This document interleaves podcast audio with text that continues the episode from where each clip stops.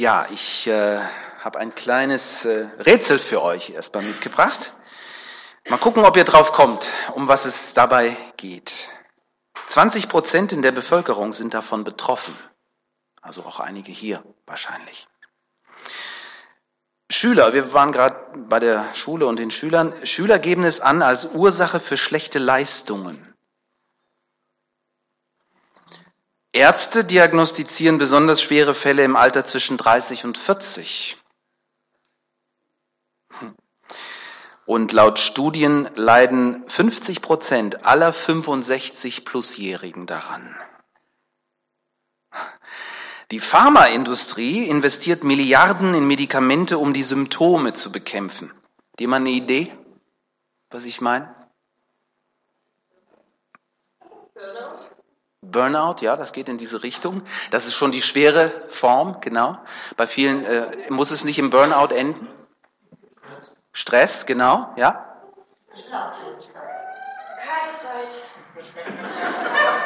Keine Zeit, Schlaflosigkeit. Schlaflosigkeit ist tatsächlich mein Stichwort.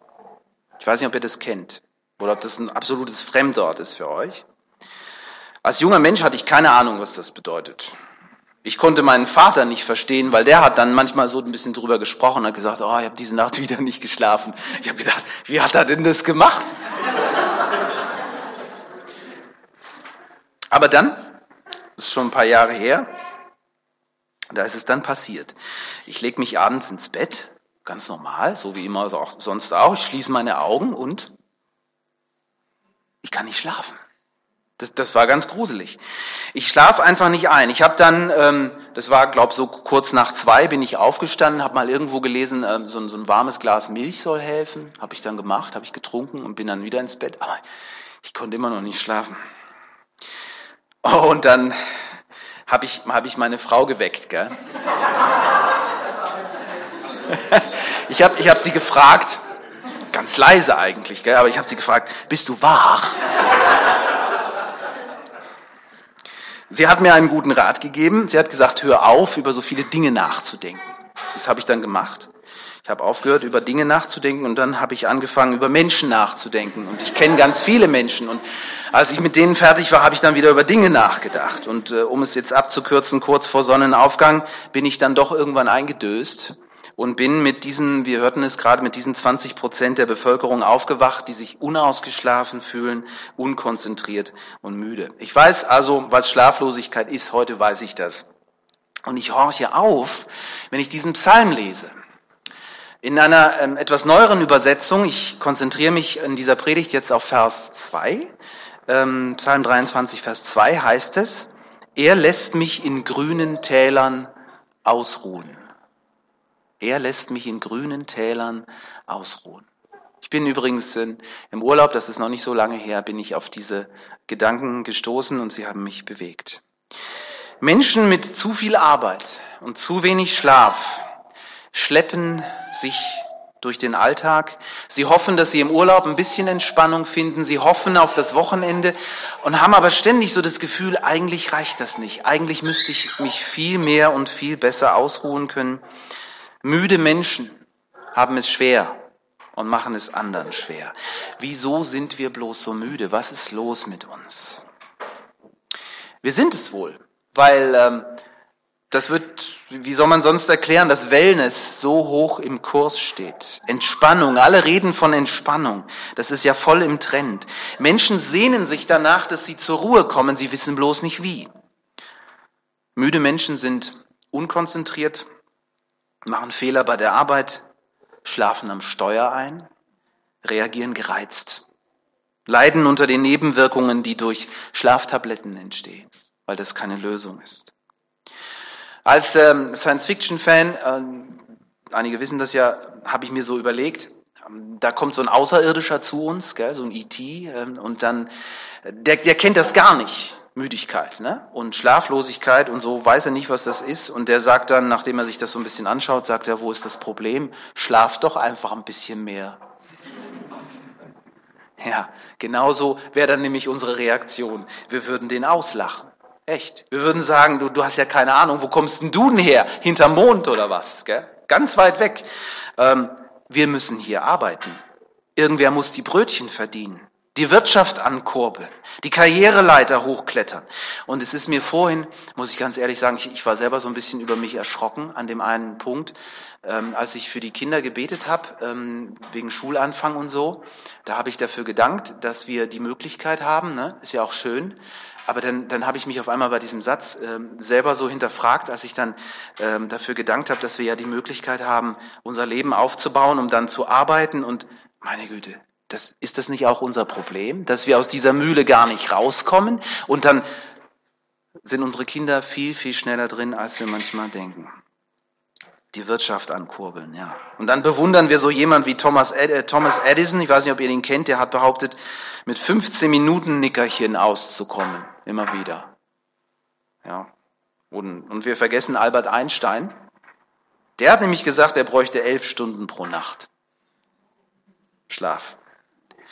Es gibt übrigens noch ein Wesen auf unserem, Proble äh, auf unserem Planeten, das ein Problem mit dem zur Ruhe kommen hat.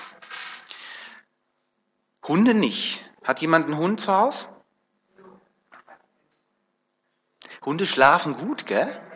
Manchmal sieht man, wie sie träumen, wenn sie dann so äh, rumzucken oder manchmal auch Geräusche machen.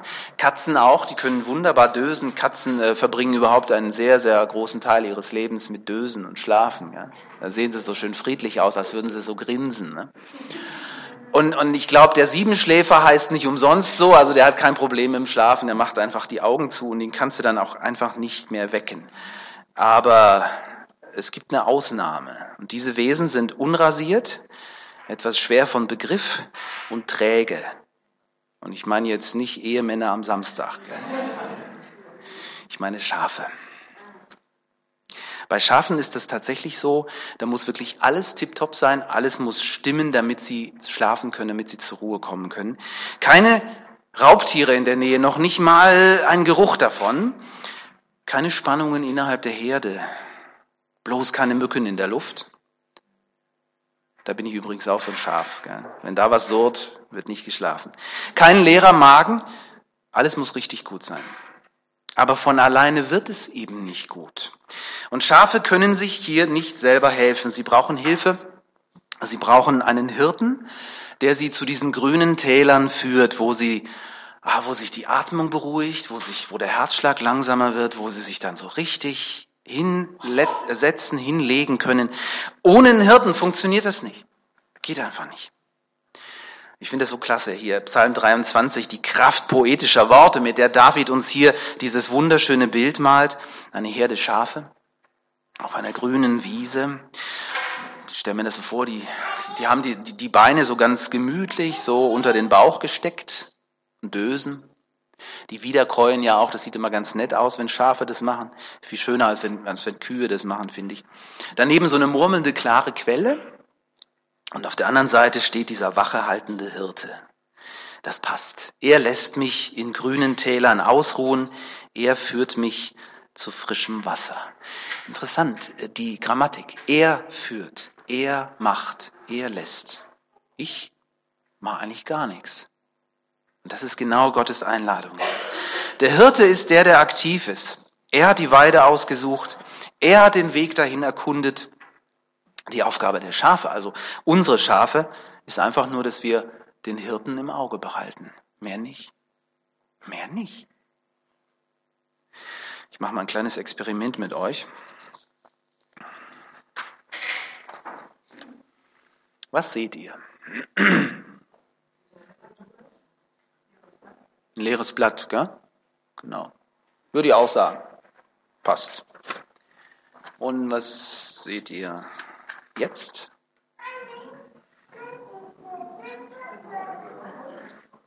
Ein Punkt höre ich, ja. Genau. Ich, hätte ich auch sofort so gesagt und das, das kommt bei diesem Experiment irgendwie immer raus. Wir sehen den Punkt. Komischerweise, weil, ich meine, was ist der Unterschied? Ja, natürlich sieht man da einen Punkt, aber der ist doch winzig, oder? Wenn man überlegt, das Blatt ist riesig gegenüber dem Punkt. Aber wir sehen immer den Punkt, so sind wir. Das ist immer unsere, unsere Perspektive. Die Jünger Jesu auch, die sehen die Wellen und haben Angst. Sie sehen aber nicht Jesus, der auf den Wellen geht. Der ist viel größer. Ja? Jemand hat mal gesagt, wir bleiben an den Nägeln von Karfreitag hängen und sehen nicht den Ostermorgen, an dem Jesus auferstanden ist. Ja, aber das ist so wichtig, dass wir eine neue Perspektive kriegen. Und die kriegen wir nicht einfach so. Wir müssen zur Ruhe kommen. Wir müssen Stille haben. Wir müssen mal Abstand haben von dem, was uns beschäftigt, um dann wieder ganz neu zu erkennen, worum es im Leben wirklich geht. Sonst wird dieser Punkt, dieser kleine Punkt, riesengroß. Lasst uns den Blickwinkel ändern und zur Ruhe kommen. Aber wie machen wir das? Noch ein kleines Beispiel, nette Geschichte habe ich vor einiger Zeit gelesen, habe ich gedacht, das passt, das sind wir. Eine Frau trifft sich mit ihrer Freundin in einem Café. Ah, die beiden fahren äh, mit ihren Autos jeweils auf dem Parkplatz vor, der Parkplatz vor dem Café, und äh, sehen sich schon von weitem, grüßen sich von weitem. Sie können sich nur nicht hören, weil es ist sehr, sehr laut auf diesem Parkplatz. Äh, ein Presslufthammer ist da am Arbeiten, dann kann man sich das in etwa vorstellen. Wahnsinnig laut. Man kann kein Wort verstehen, aber ist nicht schlimm. Sie verschwinden im Café, die Tür geht hinter ihnen zu, da haben sie dann Ruhe und Muße und unterhalten sich über alles Mögliche, trinken Kaffee miteinander. Eine Stunde. Ich glaube, Frauen äh, reden auch schon mal länger miteinander. Ähm, und dann äh, wollen sie aufbrechen, dann merkt auf einmal die eine Frau, sie hat ein Problem. Sie hat den Autoschlüssel nicht mehr. Wo ist denn der hin? Sie sucht überall, sie sucht in ihrer Handtasche, da ist er nicht. Sie guckt unterm Tisch, da ist er nicht. Dann kommt sie irgendwann auf die Idee, mal im Auto nachzuschauen. Und dann stellt sie fest, da ist er. Er steckt im Zündschloss. Und der Motor läuft immer noch. Ja. Ähm, Tank war wahrscheinlich fast leer. Ähm, aber genau das, genau das sind wir. Also ich meine, es ist klar, bei diesem Presslufthammergeräusch, da haben sie, die hat es einfach nicht gehört. Sie hat sich gefreut, ihre Freundin, und ist dann gleich auf sie zugerannt und so. Unser Motor läuft. Wir vergessen ihn abzustellen, weil das alles so wahnsinnig laut ist um uns herum. Wir, wir, kriegen das, wir kriegen so vieles gar nicht mehr mit. Und es wäre so absolut wichtig, dass wir den Motor abstellen, weil das ist unser Problem. So tickt diese Welt. Wir vergessen das. Und Gott weiß das. Gott kennt uns. Und deswegen hat Gott schon im Alten Testament den Sabbat erfunden. Und deswegen findet er so viele Bilder und Gedanken und Worte, um uns deutlich zu machen, wie wichtig der Sabbat ist. Es ist sogar in den zehn Geboten drin. Das wusstet ihr, gell? Bei der Gelegenheit, ähm, was denkt ihr, welches der zehn Gebote den größten Umfang hat? Naja, ich habe es ja jetzt so ein Stück weit ja schon verraten, aber das denkt man ja eigentlich nicht. Ne? Man denkt ja, da gibt so wichtige Gebote wie zum Beispiel, du sollst nicht töten, du sollst nicht Ehe brechen, du sollst nicht stehlen. Merkwürdigerweise sind aber gerade diese Gebote mit einem einzigen Satz abgedeckt. Da steht dann wirklich nur, du sollst nicht töten, du sollst nicht Ehe brechen und du sollst nicht stehlen. Aber wenn es ums Ausruhen geht, das muss ich euch echt mal vorlesen, da reicht Gott so ein Satz überhaupt nicht aus. 2. Mose 20, ganz kurzer Abschnitt. Ich lese ab Vers 8. Gedenke des Sabbattages, dass du ihn heiligst. Sechs Tage sollst du arbeiten und alle deine Werke tun. Das sind jetzt schon zwei Sätze. Aber es geht noch weiter. Am siebten Tag ist der Sabbat des Herrn deines Gottes. Da sollst du keine Arbeit tun, auch nicht dein Sohn, auch nicht deine Tochter, auch nicht dein Knecht, auch nicht deine Magd, auch nicht dein Vieh, auch nicht dein Fremdling, der in deiner Stadt lebt. Ist ja kompliziert, muss, muss das sein? Denn in sechs Tagen hat der Herr Himmel und Erde gemacht und das Meer und alles, was darinnen ist. Und am siebten Tag ruhte er. Er segnete diesen Tag und heiligte ihn.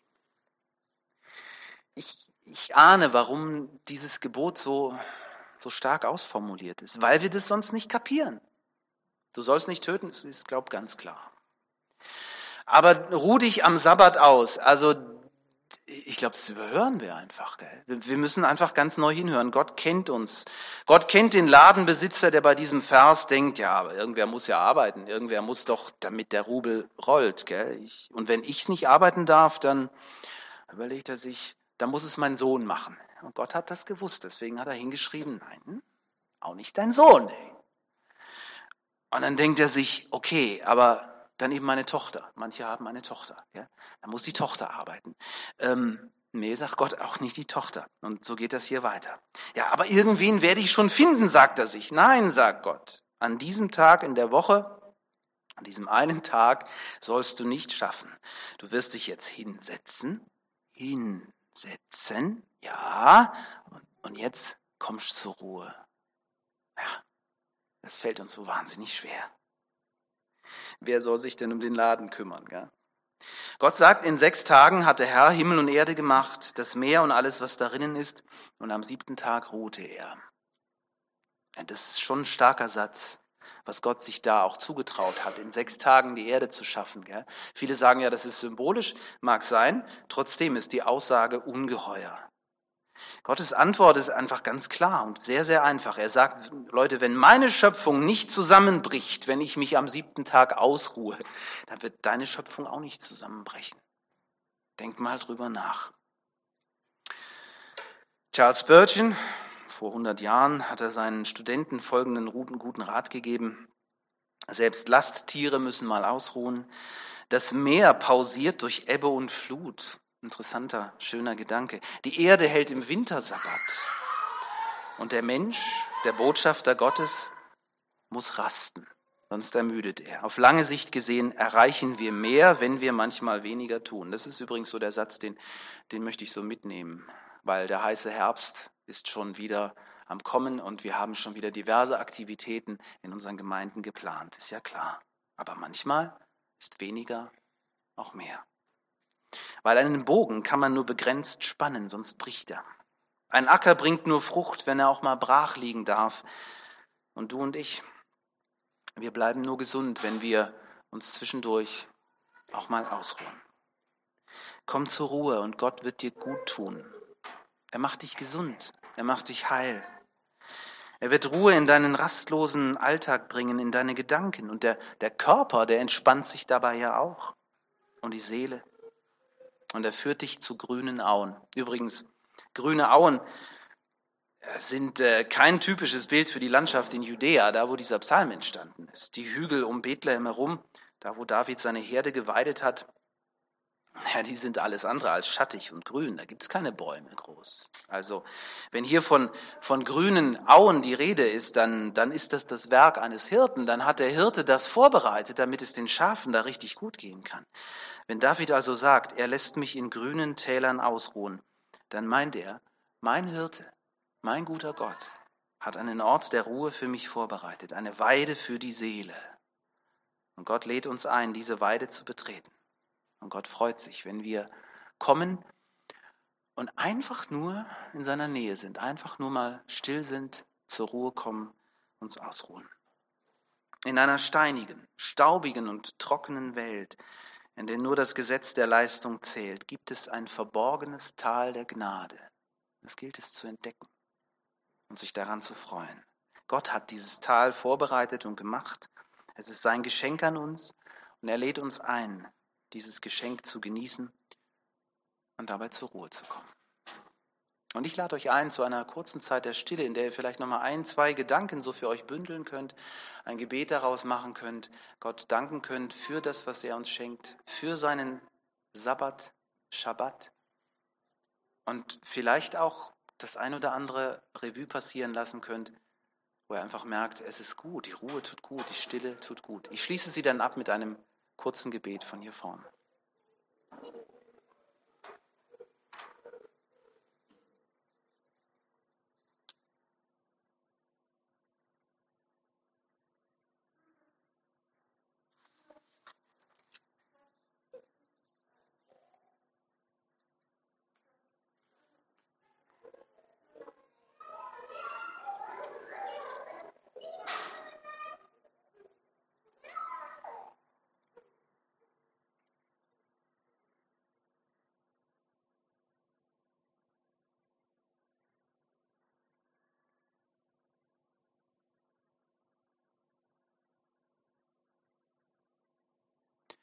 Guter Gott, himmlischer Vater, wir danken dir, dass du uns ein Vorbild bist, was das Ausruhen angeht, dass du das selber auch kannst, obwohl so vieles in dieser Welt eigentlich nicht okay ist, obwohl noch so vieles zu tun ist. Und wir denken das auch so oft. Und wir rödeln und machen und drehen uns im Kreis und laufen im Hamsterrad. Und du lädst uns ein, da rauszukommen mit dir zusammen auszuruhen, neue Perspektiven zu gewinnen. Danke für die guten Bilder und Beispiele, die du uns schenkst. Danke für dein gutes Wort. Wir ahnen, dass es nicht einfach ist, aus diesem Kreislauf auszubrechen. Hilf uns dabei. Und hilf uns, dass wir uns auch immer wieder selber daran erinnern, in der Ruhe ist die Kraft und du kannst sie schenken. Danke für diesen Tag und für diesen Moment der Ruhe. Amen.